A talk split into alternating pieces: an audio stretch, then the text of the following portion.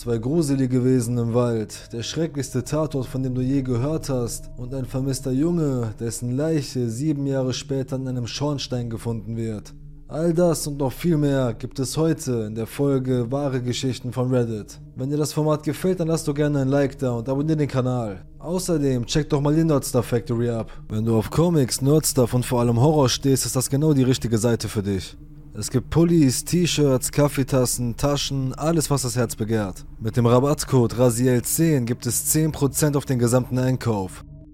Der Ruf aus dem Wald.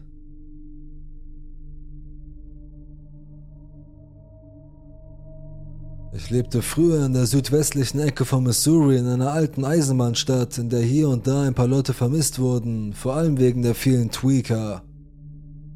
Ich lebte in einem Holler, wie wir es nannten, am Fuße von zwei riesigen Hügeln. Durch die Senke floss ein Bach, der aber das ganze Jahr über trocken war. Obwohl es trocken war, machte das Leben in einer Schlucht das Land und die Hügel feucht und nebelig. Die Wälder, die unseren Wohnwagen umgaben, waren das ganze Jahr über grün und dicht. Man konnte zehn Minuten lang in eine Richtung gehen und sich verlaufen. In der Regel benutzten wir Kinder das Bachbett als Weg, denn dort gab es flache Felsen, auf denen man sich leichter zurechtfand als auf dem wuchernden, üppigen Waldboden. Eines Tages mitten im Sommer beschloss ich, einen Spaziergang im Wald zu machen. Wie immer kam unser rotnasiger Pitbull Fatty mit. Die Sonne würde bald untergehen, aber ich war zu dieser Zeit oft allein zu Hause, sodass niemand da war, der mir sagen konnte, dass ich nicht gehen sollte. Ich dachte mir, dass ich bis zum Sonnenuntergang noch genug Zeit hatte, um bis zu einem bestimmten Punkt und zurückzulaufen. Es war halb acht und die Sonne ging zu dieser Zeit im Sommer gegen neun Uhr unter. In dem Moment, als ich anfing, durch das Bachbett zu wandern, fing mein Pitbull an zu winseln. Er wich nicht ein einziges Mal von meiner Seite, sondern blieb hier und da stehen, um die Luft zu schnuppern und schaute hinter uns her. Ich dachte mir, dass vielleicht ein Tier in der Nähe war, also machte ich mir nicht allzu viele Sorgen. An einer Stelle im Bachbett musste ich mich unter zwei umgestürzten Bäumen hindurchducken. Sie bildete eine Art Brücke in der Mitte des Baches und diente als Umkehrpunkt für die meisten meiner Spaziergänge. Mein Hund winselte immer noch und ich fragte mich, ob ein Puma oder sogar ein Bär in der Nähe war, aber aus irgendeinem Grund wollte ich weitergehen. Ich duckte mich unter den Bäumen, brachte Fatty zum Schweigen und blieb stehen, um in den Wald um uns herum zu lauschen. Ich hörte nichts. Ich hörte buchstäblich nichts. Kein Wind, keine knackenden Zweige, nicht einmal Vögel. Selbst an ruhigen, windstillen Tagen wimmelte es in diesen Wäldern normalerweise von Geräuschen und Leben. Nichts war jemals still, aber jetzt war es so. Mein Magen fühlte sich an, als würde er in eine Grube hinabfallen. Dann begann ich mich wirklich seltsam zu fühlen. Ich kann es nicht wirklich als Bauchgefühl beschreiben, aber plötzlich fühlte sich mein Körper sehr mulmig und überempfindlich an und schlimmer noch, ich hatte das deutliche Gefühl, dass ich beobachtet wurde. Ich hatte ein ähnliches Gefühl, als ich von einem Bären beobachtet wurde, es ist seltsam, aber irgendetwas sagt einem, dass man sich verdammt nochmal aus dem Staub machen muss, wenn ein riesiges Tier in der Nähe ist. Wir Menschen sind Tiere, wir haben diese Instinkte. Jedes Mal, wenn ich im Wald ein Tier gesehen habe, das mich verletzen könnte, habe ich mich sofort umgedreht und bin nach Hause gegangen. Mein Hund hatte mich immer durch Bellen oder Knurren gewarnt, aber dieses Mal nicht. Fatty war verängstigt und zitterte. Ich hatte schon einmal gesehen, wie dieser Hund von einem Lastwagen angefahren wurde und wieder aufstand, als wäre nichts passiert, und er war verängstigt. Alles deutete darauf hin, dass er abhauen würde, oder? Aber nein, es passierte noch etwas Seltsames. Nenn es einen nervösen Teenager oder etwas anderes, aber ich spürte diesen seltsamen Sog in den Wald. Es war kein Geräusch zu hören, aber ich hatte das Gefühl, dass mich etwas rief und mich tiefer in den Wald lockte. Es war das Unheimlichste, was ich je in meinem Leben gespürt hatte, aber ich war so neugierig. Ich wollte wissen, was zum Teufel mich dazu brachte, weiter vorwärts zu gehen. Ich ging weiter und merkte, dass mein Hund sich an den umgestürzten Bäumen festgebissen hatte. Er zitterte am ganzen Körper und kläffte mich an, als ich wegging, aber er kam nicht mit mir mit. Er ging auch nicht weg, was mir an diesem Tag möglicherweise den Arsch gerettet hat. Ich ließ Fatty zurück und gelangte schließlich zu dem Teil des Baches, an dem ich noch nie gewesen war. Es war eine Lichtung mit einem Ring aus Bäumen, die sie umgaben, und der Bach erstreckte sich weit vor mir und führte um eine unsichtbare Ecke. Die Sonne hatte sich nicht bewegt und es war immer noch still. Ich stand eine Minute lang an Ort und Stelle und überlegte, ob ich umdrehen sollte. Die Lichtung war unheimlich und fühlte sich leer an. Ich kann es nicht gut genug erklären. Ich hatte das Gefühl, dass etwas Schreckliches passieren würde, wenn ich um die Ecke ging, die nur etwa 100 Fuß entfernt war. Ich tat es als Paranoia ab. Ich hatte noch genug Sonnenlicht und konnte ausnahmsweise allein auf Erkundungstour gehen. Außerdem könnte ich etwas Erstaunliches finden, wenn es mich weiter hineinzog. Ging noch ein paar Schritte weiter und plötzlich hörte ich meinen Hund hinter mir hektisch kläffen.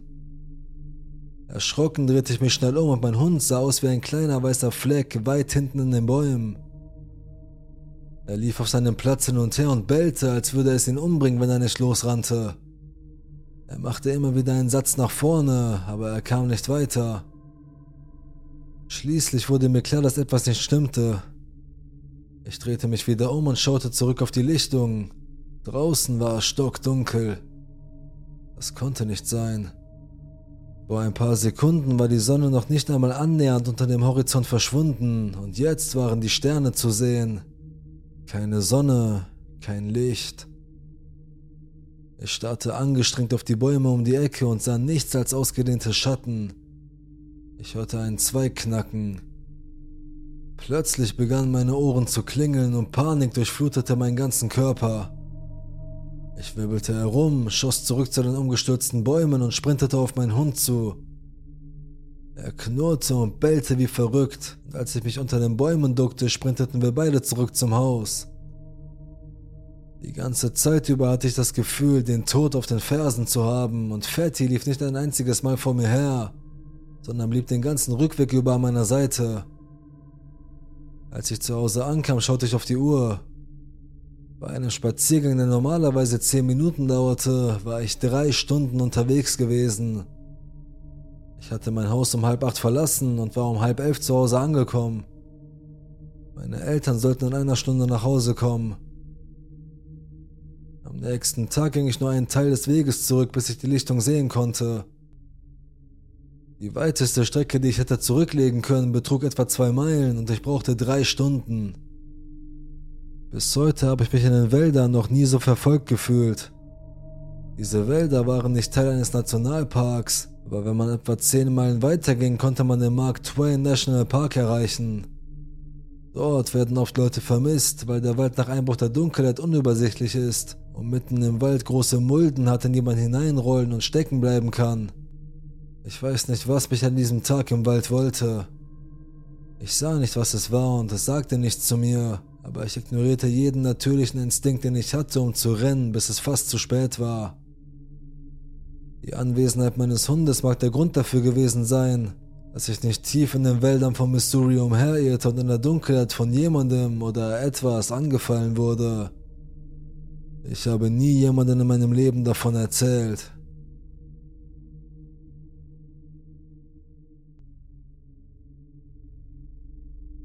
Ein weiterer Tatort. Ich bin gebeten worden, weitere Geschichten aus meiner Zeit als Tatortreiniger zu veröffentlichen.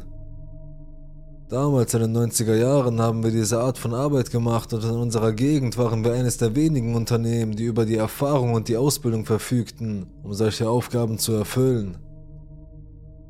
Wenn man mich damals nach meiner Arbeit fragte, sagte ich, dass es unsere Aufgabe sei, Albträume zu beseitigen. Damals habe ich jedoch nicht allzu viel darüber gesprochen, weil es schwer war, darüber zu reden. Nachdem die Untersuchung abgeschlossen war, gingen wir hinein und sterilisierten den Tatort.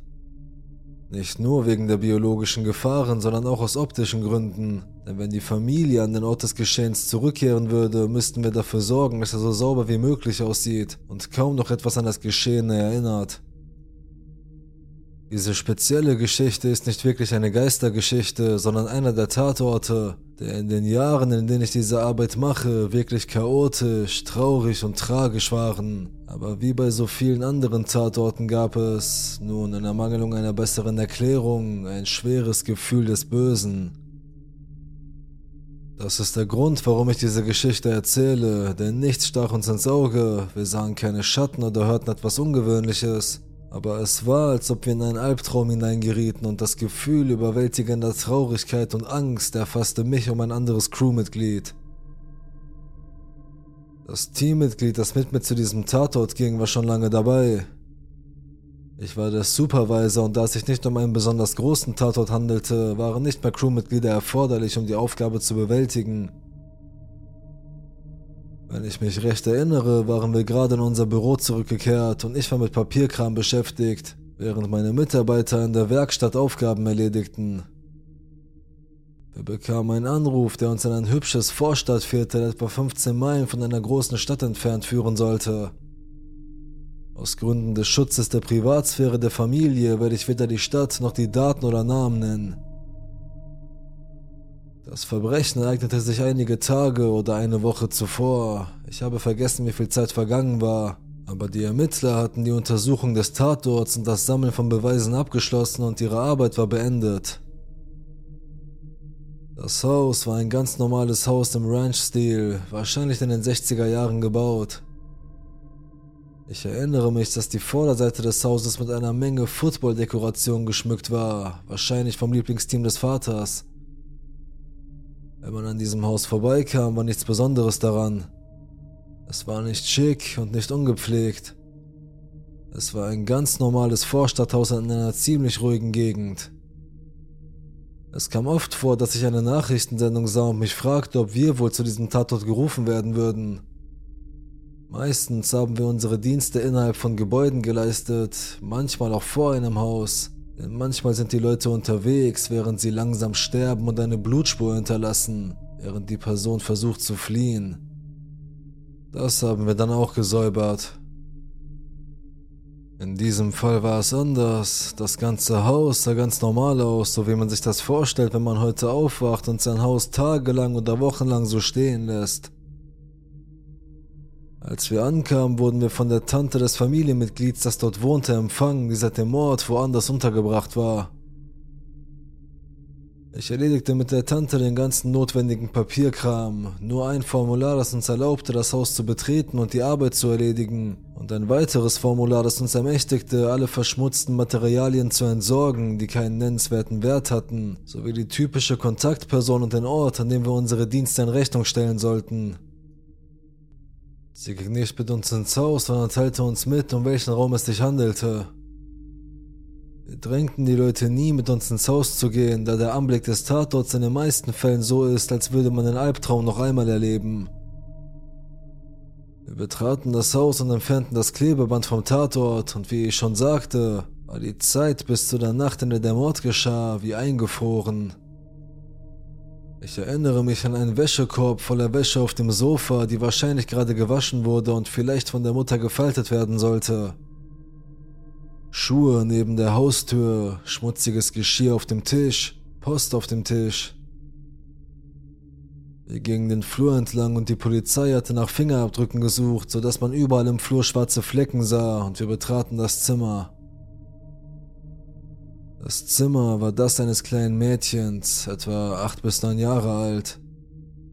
Auf dem Bett lag ein rosafarbenes Bettlaken mit getrocknetem Blut, ein weißes, hölzernes Kopfteil mit Blutspritzern, die über das Kopfteil hinausgingen und auch an die Wand gespritzt waren. Das Blut war auch vom Bett in eine kleine Lache auf den braunen Teppich getropft. Die Polizei hatte das gesamte Zimmer nach Fingerabdrücken abgesucht, wobei sich die meisten Fingerabdrücke um das Schlafzimmerfenster herum befanden. Die Beseitigung all der schwarzen Flecken dauerte länger als die Beseitigung des Blutes, da ich annahm, dass die Polizei auch andere Dinge entfernt hatte, die Blut auf sich trugen, wie zum Beispiel die Bettdecke oder Decken, aber auf der Matratze befand sich der größte Teil des Blutes, also töteten wir sie ein und entfernten sie zur Entsorgung. Wir haben das Kopfteil und die Wand gereinigt. Die Polizei hat doch einen Teil des Teppichs entfernt, vielleicht als Beweisstück. Also haben wir den Rest einfach herausgeschnitten und entfernt. Während der gesamten Zeit, in der wir in diesem Raum arbeiteten, überkam ich selbst ein Gefühl der Übelkeit. Ich konnte es wirklich nicht beschreiben, aber stell dir vor, dass du das Gefühl hast, den Raum verlassen zu müssen. Eine Mischung aus Schwere, Bösartigkeit, Traurigkeit, die den Magen verdreht, fast bis zu dem Punkt, an dem dir übel wird, aber eher eine Vorahnung, als ob dort noch etwas verweilen würde. Im Rest des Hauses hatte ich dieses Gefühl nicht, aber sobald man diesen Raum betrat, war es unausweichlich. Ich habe auf dem Fenstersims gearbeitet, um ihn zu säubern und das Staubpulver zu entfernen. Mein Mitarbeiter brachte gerade den Müll in unseren LKW, also war ich allein dort drin. Ich hatte fast das Gefühl, dass mich etwas beobachtet, aber es war eher so, als würde sich etwas von meinen Gefühlen ernähren. Ich verließ also den Raum, um mir Putzlappen zu holen und fand mein Crewmitglied mit Tränen in den Augen auf dem Boden im hinteren Teil unseres Trucks sitzen. Ich verstand ihn und ließ ihn in Ruhe. Ich fragte ihn, ob er sich noch mehr Zeit nehmen musste und blieb einfach da sitzen. Ich ging dann rein. Ich ging zurück ins Zimmer und war plötzlich auch den Tränen nah. Ich weiß nicht warum, aber ich schaute mich im Zimmer um, schaute mir wirklich das Zimmer dieses kleinen Mädchens an. Ich sah ihre kleinen Kleider, einige Puppen, Schularbeiten, Zeichnungen, die sie an die Wand gehängt hatte, und auf ihrer Kommode hatte sie ihre Polly Pockets aufgereiht. Ich stand plötzlich da und zitterte fast, nicht nur weil ich traurig war über dieses kleine Mädchen, eine ganze Mischung von Dingen. Aber ich zwang mich weiterzumachen, also beendete ich die Reinigung des Zimmers und begann mit dem Flur und der Außenseite des Zimmertürknaufs und ich sah, wie mein Crewmitglied im Haus arbeitete. Er sagte, dass er die Außenseite des Schlafzimmerfensters reinigen würde, da die Ermittler das Staubwischen auch für die Außenseite verwendet hatten. Als ich einige unserer Vorräte zurück in den LKW packte, ging ich zur Außenseite des Hauses und sah mein Crewmitglied wie in Trance am Schlafzimmerfenster stehen und in den Raum hineinstarren. Fast so, als ob er etwas sehen würde, aber er stand einfach nur still da. Ich wollte ihn nicht erschrecken, also blieb ich einfach stehen und sah ihn an. Nach ein paar Minuten sagte ich leise seinen Namen, was ihn aus seiner Trance aufrüttelte. Er sah mich an, indem er einfach den Kopf drehte und seine Augen waren blutrot und er sagte nur, es tut mir leid, was hast du gesagt? Ich sagte nur, wenn du fertig bist, werde ich die letzten Fotos machen und wir können abschließen. Er sprühte und wischte einfach weiter, als wäre nichts. Ich holte unsere Kamera und begann Fotos von unserer abgeschlossenen Arbeit zu machen. Aber was war hier eigentlich passiert? Anscheinend ist mitten in der Nacht ein Einbrecher an das Schlafzimmerfenster des kleinen Mädchens eingedrungen. Die Polizei geht davon aus, dass er sie entführen wollte, aber sie muss entweder geschrien oder sich gewehrt haben, woraufhin er ein riesiges Bowie-Messer zog und sie erstach. Das alles geschah, während die Eltern im Zimmer nebenan schliefen und das andere Kind fest schlief. Ich glaube, er ging einfach aus dem Haus und verschwand. Später, als wir wegfuhren, fragte ich meinen Mitarbeiter, ob er draußen am Fenster stand und ob es ihm gut ginge oder ob er früher nach Hause gehen müsse.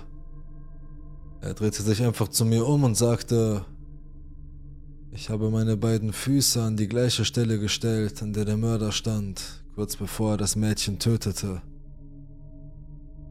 Für den Rest des Tages war er still und sprach nicht mehr über das Haus. Ich verfolgte die Ermittlungen etwa eine Woche lang passiv, da sie in den Nachrichten liefen, aber schließlich widmete ich mich anderen Tatorten und Verbrechen. Wenn mich jetzt jemand beiläufig in einem Gespräch fragt, ob ich religiös bin, ob ich an Geister oder etwas ähnliches glaube, sage ich immer, dass ich das tue. Manchmal, weil ich die Werke des Bösen gesehen habe und manchmal, weil ich glauben möchte, dass es eine Hölle gibt und dass solche Leute für immer brennen werden.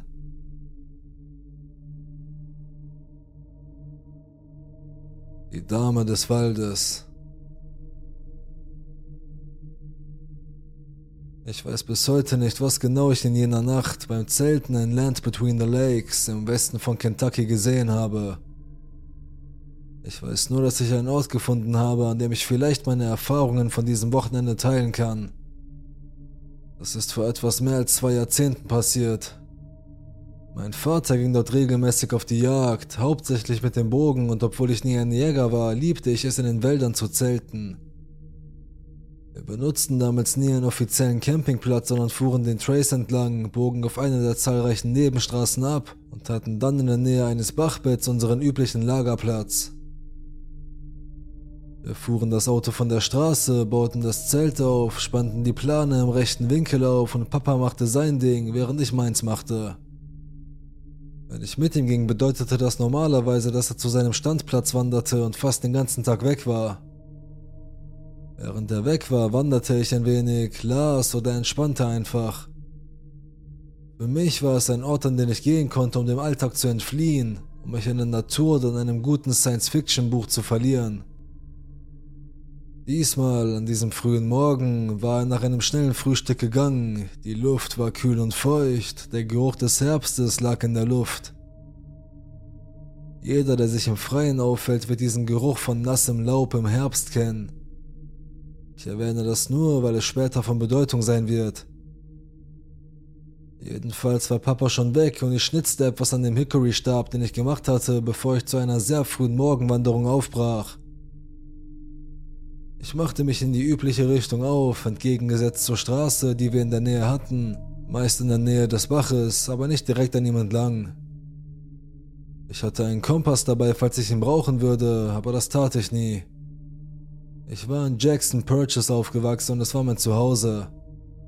Ich liebte die Natur und ich fühlte mich in den Wäldern nie unwohl. Bald jedoch, als ich einen kleinen Hügel erklomm, hörte ich ein Rascheln zwischen den Bäumen. Und obwohl die Blätter zu fallen begannen, waren die meisten noch oben, der Herbst in seiner schönsten Form. Ich wurde nur kurz langsamer, denn ich bin an diese Geräusche gewöhnt, an Eichhörnchen, die vom Baum zu Baum hüpfen. Aber dann wurde es lauter, schwerer, anders als jedes andere Geräusch, das ich von Bäumen gehört habe, außer wenn sie unter Eis oder im Alter brechen. Es war schwer, sich auf das Geräusch zu konzentrieren, als käme es von überall um mich herum, aber das war nicht der Fall, und in jeder Richtung, in die ich mich drehte, sah ich Bäume in der Ferne wackeln, als wäre gerade etwas Großes von ihnen gesprungen, aber ich sah nichts anderes. Damals war ich wahrscheinlich 15 Jahre alt, und obwohl ich viele Jahre im Wald verbracht hatte, fühlte ich etwas, das ich nie zuvor erlebt hatte. Furcht. Nicht vor Terror, das kam erst später, sondern vor echter Angst. Fast so schnell wie es angefangen hatte, konzentrierte sich das klappernde, heftige Schütteln der Bäume nicht auf einen Ring um mich herum, sondern auf einen vor mir. Entgegengesetzt zur Richtung des Lagers und dann nichts. Überhaupt kein Geräusch. Keine Stille, sondern fast eine Abwesenheit. Irgendwie entspannte mich das. Ich war dieser Stille schon einmal ausgesetzt gewesen und während das heftige Rascheln der vielen Bäume sich fremd anfühlte, war mir das hier vertraut. Ich überlegte, ob ich umkehren sollte, bis ich in der Ferne, in der Nähe des letzten Baumes, der wackelte, eine schlanke, dunkle Gestalt sah. Ich konnte sie nicht ausmachen, aber sie befand sich in der Nähe des vor mir liegenden Bergrückens und ich fühlte mich gezwungen, auf sie zuzugehen, was ich auch tat. Ich weiß, dass sich das verrückt anhört, und wenn ich es jetzt aufschreibe, ist es das immer noch, aber dann dachte ich mir, ich frage mich, ob sie das alles auch gehört hat. Vielleicht hat sie ja gesehen, was es war. Aber als ich auf sie zuging, glitt sie weg und blieb nur knapp zwischen den Bäumen sichtbar. Der Himmel fing gerade an sich zu erhellen, der Übergang von der Dämmerung zum Morgen. Und gleiten war das richtige Wort, finde ich. Sie bewegte sich scheinbar normal, aber die Entfernung, die sie zurückzulegen schien, war unnatürlich. Ich bin über 1,80 groß, aber meine Schritte waren nur halb so lang wie ihre und sie schien normal groß zu sein. So normal, wie eine dunkle, gesichtslose Gestalt eben sein kann. Ich meine, ich konnte einen Kopf sehen, Arme, Beine, etwas, das wie dunkle, aber normale Kleidung aussah aber ich konnte sie nicht verfolgen. Es war schwer, sich auf sie zu konzentrieren, und abgesehen davon, dass ich wusste, dass es sich um sie handelte, konnte ich nichts anderes erkennen, als sie zwischen den Bäumen verschwand und wieder auftauchte, ein paar hundert Meter vor mir, langsam gleitend und doch irgendwie Distanzen in Laufgeschwindigkeit zurücklegend.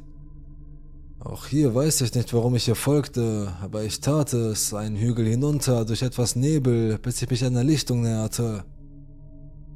Als ich mich ihr näherte, verlor ich sie aus den Augen und es wurde dunkler, wie wenn die Sonne hinter eine dichte Wolke kriecht. Nur dass es keine gab, die ich sehen konnte, obwohl die Sonne noch zu tief stand, als dass ich sie hätte einfangen können. Die Stille, die mir vertraut war, war da, aber das störte mich nicht. Es war der Geruch, der mich störte. Mit jedem Schritt, den ich mich der Lichtung näherte, nahm ich ihn mehr und mehr wahr, und obwohl ich sie nicht finden konnte, obwohl ich sie unbedingt finden wollte, schrillten in mir die Alarmglocken. Ich war vorher und nachher hunderte von Malen in den Wäldern. Eine Sache, die ich seit jenem Wochenende nicht mehr erlebt habe, war die völlige Abwesenheit von Gerüchen. Die Natur hat einen Geruch, keinen Gestank, aber einen, der deutlich ist. Ein Geruch von Verfall und Leben, von Pflanzen und Bäumen, Bächen und stehenden Tümpeln. Und je nachdem, wo man sich befindet, riecht man die gleichen Gerüche oder nicht aber es ist immer etwas da. Nur dort war nichts. Dieser Mangel verlangsamte mich, hielt mich an, und erst dann sah ich sie auf der anderen Seite der Lichtung, als sie mich ansah. Ich wünschte, ich könnte sagen, sie war riesig und haarig oder außerirdisch grau. Sie sah normal aus. Undeutlich und unmerklich, bis auf ihr Lächeln. Als sie lächelte, lief ich weg. Ich hatte mich schon vorher gefürchtet bei den Bäumen, aber das, das Fehlen jeglicher Gerüche, Geräusche und dieses Lächeln, das machte mir Angst und ich rannte weg. Ich weinte und hatte Angst und wusste nicht warum. Auf halber Strecke blieb ich stehen und alles war heller und trotz meiner Angst wollte ich umkehren. Ich schaute zurück und obwohl sie wieder nur eine Gestalt war, war sie da, näher, erstarrte, als ich sie entdeckte. Wieder ein Lächeln, aber eines, das ich fühlte und nicht sah, und ich rannte den ganzen Weg zurück zum Zelt. Ich ging hinein und weinte, zitterte vor Angst, die ich nicht verstand und nicht verstehen konnte. Ich blieb im Zelt, bis mein Vater zurückkam und ich habe ihm nichts davon erzählt. Inzwischen war der Schrecken verflogen und obwohl ich ihn nicht erklären konnte, wusste ich, dass etwas Schreckliches passiert wäre, wenn ich auf die dunkle Lichtung gegangen wäre, wo es weder Geräusche noch Gerüche gab. In der Nacht hatte ich mir schon fast eingeredet, dass ich mir das alles nur eingebildet hatte, als ich mich vom Zelt entfernte, um zu pinkeln, und diese Stille über mich hereinbrach und ich erstarrte. Ich schaute mich zwischen den Bäumen um, sah aber nichts, bis ich zwei rötliche Lichter sah, die sich in der Ferne bewegten ich kannte das Terrain und wusste, dass das von mir aus bergauf gehen musste, aber die Augen kamen herunter.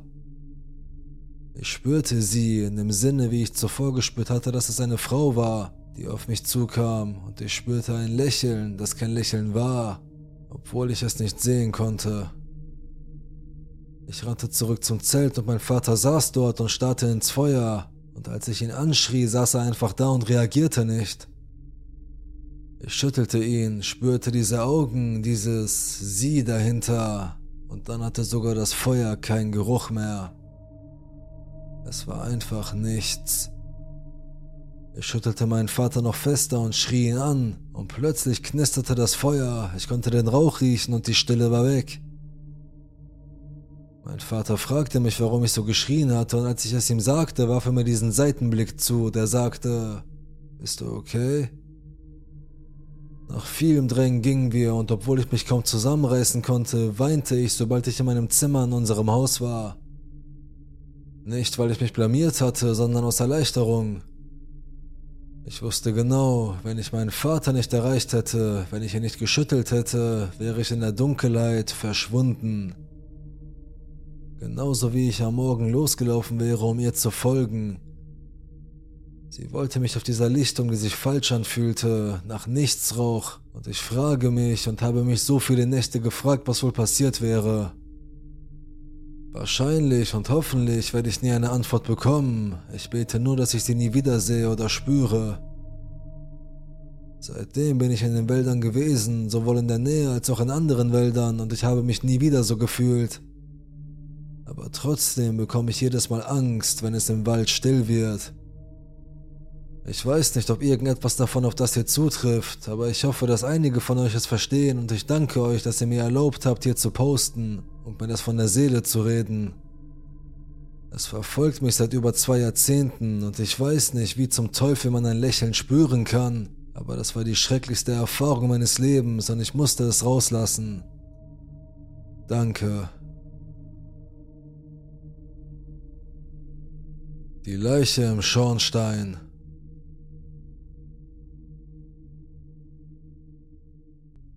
Am 8. Mai 2008 verließ Joshua Josh Maddox, 18 Jahre alt, sein Haus, um einen Spaziergang zu machen. Er war ein Naturliebhaber, sodass dies nichts Ungewöhnliches war. Er wurde nie wieder lebend gesehen. Sieben Jahre später, im August 2015, riss der Bauträger Chuck Murphy weniger als eine Meile von Joshs Haus entfernt eine alte Holzhütte ab, um Platz für 32 neue Einfamilienhäuser zu schaffen. Die Hütte war seit Jahren nicht mehr benutzt worden und das Innere war feucht und morsch.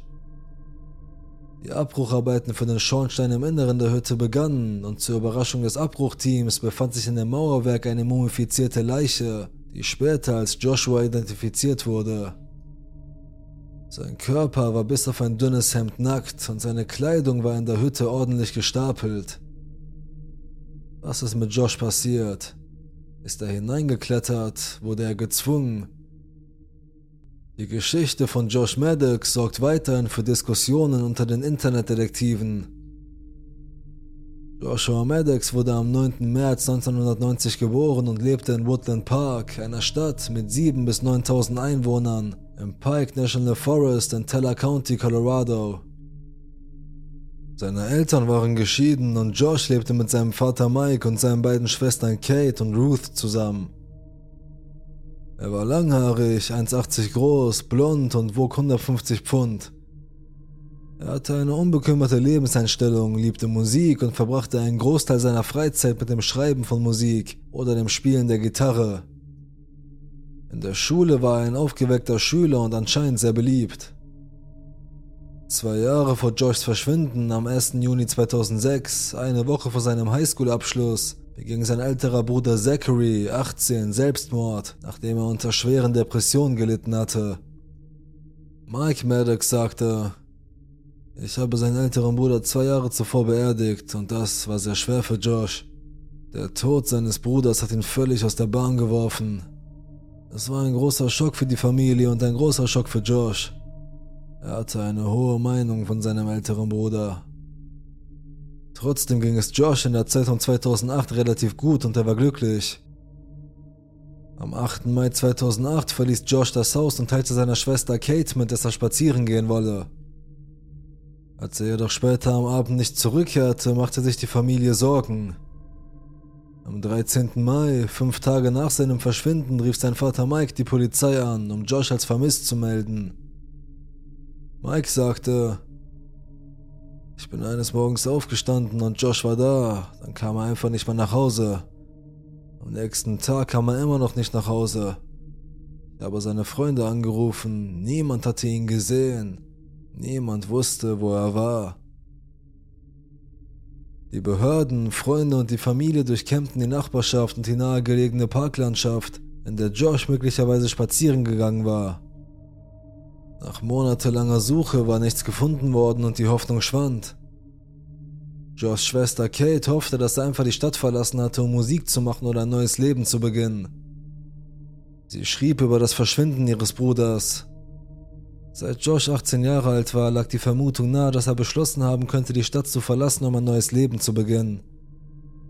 Als eine seiner beiden älteren Schwestern habe ich immer geglaubt, dass dies der Fall war. Ich habe erwartet, dass Josh jederzeit mit Frau und kleinen Kindern zum Haus meines Vaters zurückkehren würde, damit sie ihre Großeltern und zwei Tanten kennenlernen können. Josh war schon immer für sein musikalisches und literarisches Talent bekannt. Also würden wir ihn vielleicht dabei erwischen, wie er mit einer Band auf Tournee Musik macht oder wie er unter einem Pseudonym erfolgreiche Romane schreibt, damit er seinen bevorzugten Lebensstil der Einsamkeit im Wald beibehalten kann. Die Polizei hatte keinen Grund, ein Verbrechen zu vermuten und gab ihn deshalb als vermisst an.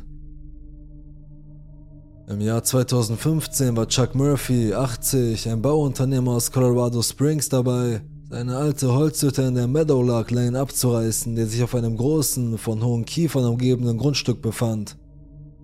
Chuck hatte die Hütte ursprünglich in den 50er Jahren gekauft. Sie war früher das Gehöft der Thunderhead Ranch an der Rampart Range Road auf der Nordseite von Woodland Park gewesen. Es war ein berüchtigter Speise-, Trink- und Glücksspielkomplex, der in den 30er bis 50er Jahren Big Bird Bergstrom gehörte. Er war 1912 aus Schweden nach Amerika gekommen und betrieb nach dem Ende der Prohibition das Thunderhead Inn als Speise- und Trinkerlokal. Er nutzte die Ranch auch als illegales Glücksspiel- und Prostitutionslokal und wurde vom FBI verhaftet. Im anschließenden Prozess befanden ihn die Geschworenen für nicht schuldig. Die Hütte wurde seit einem Jahrzehnt nicht mehr benutzt und war baufällig geworden.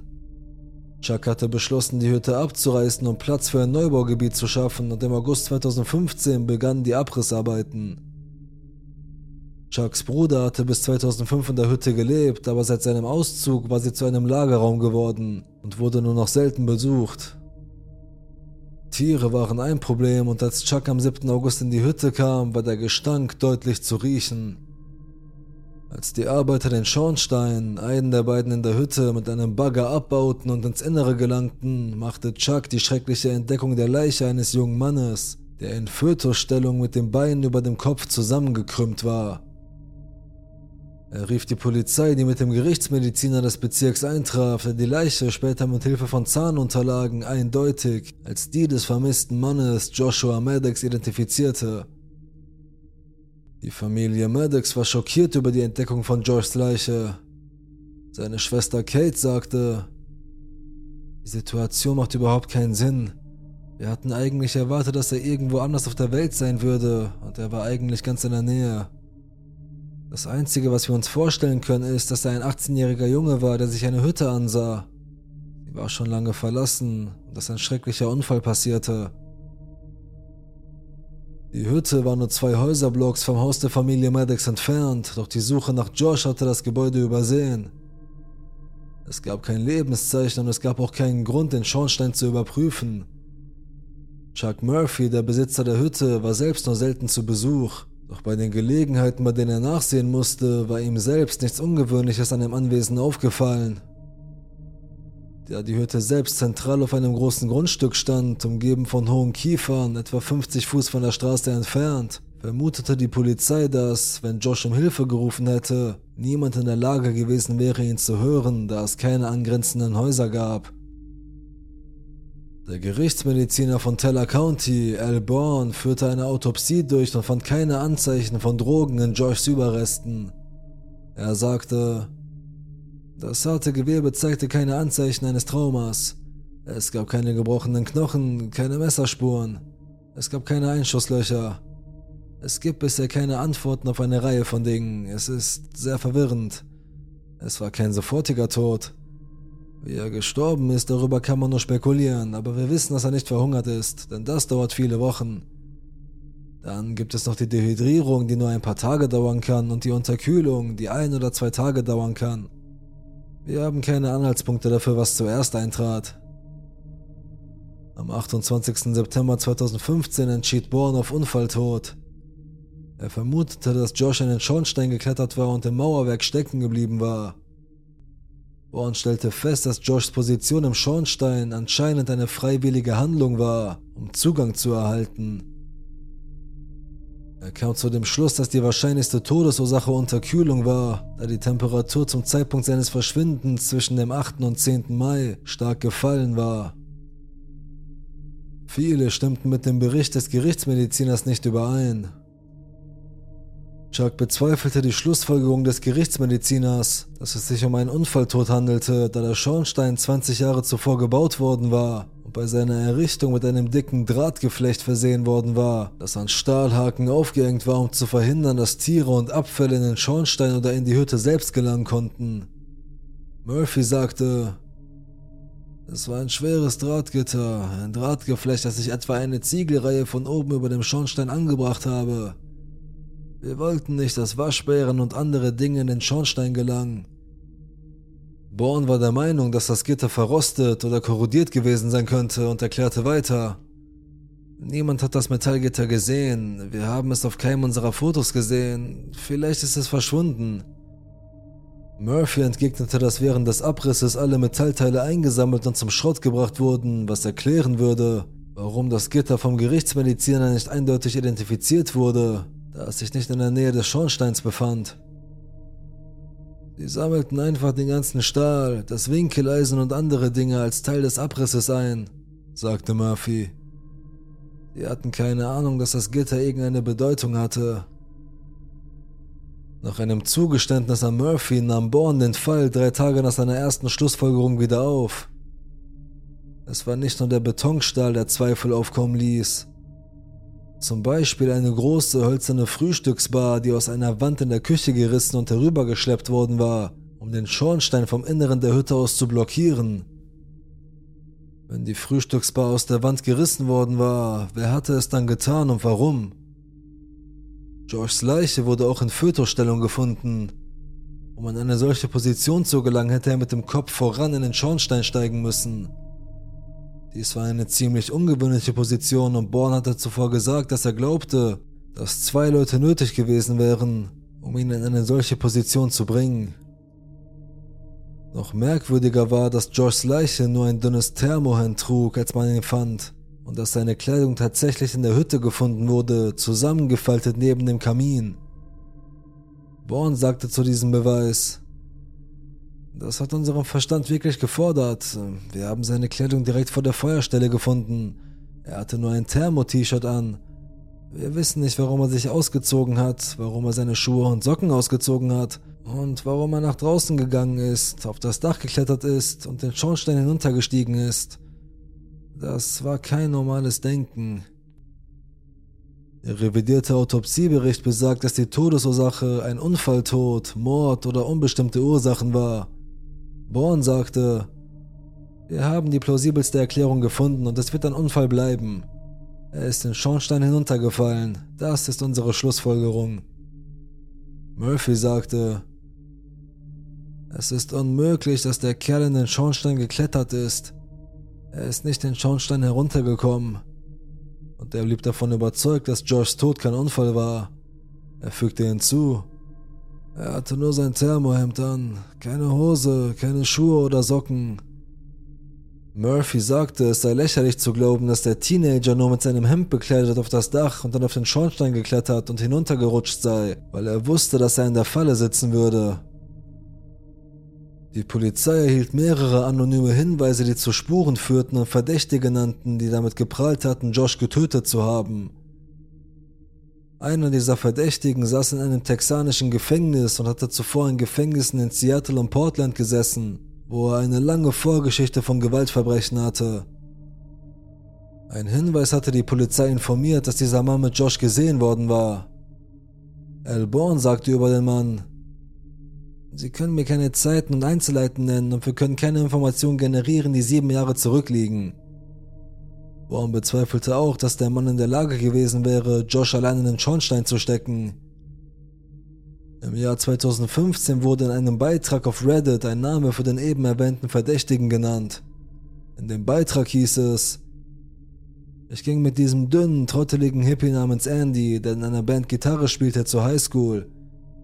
Ich war nie gut mit ihm befreundet, aber etwa ein Jahr nach meinem Abschluss begann einer meiner guten Freunde, Josh, mit ihm abzuhängen und verschwand dann. Es stellte sich heraus, dass Andy nicht nur viel furchteinflößender aussah, sondern auch tatsächlich nach New Mexico gefahren war, wo er sich mit dem Pfleger eines behinderten Mannes traf und in dessen Wohnung eingeladen wurde. Der Pfleger geht unter die Dusche und als er wieder herauskommt, ist der Behinderte erstochen und Andy verschwunden. Als Andy verhaftet wurde, behauptete er außerdem, er habe eine Frau in Taos getötet und ihre Leiche in ein Fass gestopft. Die Polizei hatte tatsächlich eine Frau in Taos gefunden, die in einer Fass gestopft worden war, hatte aber bereits jemanden in Haft und beschloss sich stattdessen an diesen Mann zu halten. Jahre später fand ich heraus, dass der Pfleger bei einer Schlägerei in einer Bar ums Leben gekommen war und ohne ihn hatten die Polizisten nicht viel an Beweisen, also wurde auch dieser Fall gegen Andy fallen gelassen. Mehrere von uns gingen zur Polizei und sagten, Yo, Josh, der, der vermisst wird, wurde zuletzt mit Andy, der ein Mörder ist, gesehen. Vielleicht solltet ihr das mal überprüfen. Aber nichts. Und mit nichts meine ich, dass die Polizei meistens nicht einmal auf unsere Anrufe reagierte und einmal versehentlich die Fahndung nach Josh abbrach, weil er lebt und es geht ihm gut und er wohnt in der nächsten Stadt. Das tat er nicht. Er lag tatsächlich im Schornstein einer verlassenen Hütte, etwa zwei Blocks von seinem Elternhaus entfernt. Der Gerichtsmediziner stellte fest, dass die Leiche seit etwa sieben Jahren dort gelegen hatte und kam zu dem Schluss, dass George wahrscheinlich bei dem Versuch, in das Haus einzubrechen, in den Schornstein geklettert und dort stecken geblieben war. Was in Anbetracht des Alters der Leiche nicht allzu lächerlich erscheint. Abgesehen davon, dass George zuletzt mit Andy gesehen wurde, unmittelbar vor seiner Messerstecherei meldeten sich Leute, die Gerüchte gehört hätten, dass Andy damit geprahlt hatte, Josh in ein Loch gesteckt zu haben. Jemand hatte eine schwere Stange von der Wand in der Küche gerissen und sie gegen den Kamin gelehnt. Oder die Tatsache, dass sich Joshs Sachen bereits in der Hütte befanden, was bedeutet, dass er A. bereits eingebrochen war und sich hätte aussperren müssen, um durch den Kamin zu kommen, und B dass er vielleicht bemerkt hatte, dass entweder das Gitter oder die große Stange ihn daran gehindert hätte, durch den Kamin zu kommen. Oder die Tatsache, dass Joshs Knie über seinem Kopf waren, als er gefunden wurde, was sich für mich so anhört, als hätte er mit dem Kopf voran einsteigen müssen. Oder vielleicht die Tatsache, dass Josh barfuß und von der Hüfte abwärts nackt war. Es ist nur meine Meinung, aber es ist mir egal, wer man ist.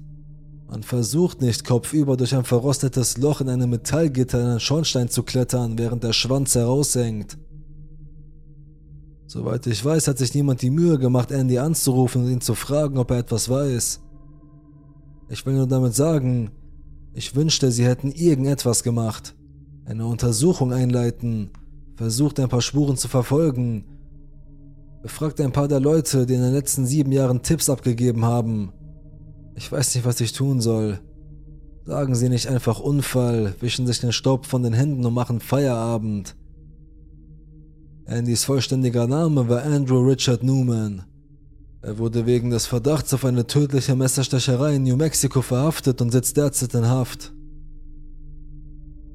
Chuck Murphy, der Besitzer der Hütte, sagte, das ist ein echtes Rätsel, eine tragische, schreckliche Geschichte. Alles, was ich weiß, ist, dass er nicht durch den Schornstein gegangen ist. Er ist in den Kamin gestiegen und nach oben gegangen. Aber warum? Ich denke, es wird ein Rätsel bleiben. Eine dieser traurigen Geschichten. Der Fall ist bizarr und rätselhaft. Das Gitter im Kamin hätte das Eindringen von Personen verhindert, es sei denn, er wurde vor dem Abriss entfernt oder ist weggerostet, wie der Gerichtsmediziner behauptet. Warum zog Josh seine Kleidung aus und stellte sie neben dem Kamin ab, ebenso wie seine Stiefel? Warum wurde die Frühstücksbar in die Hütte geschleppt, um den Eingang des Kamins zu verdecken? Was ist mit Josh Maddox passiert?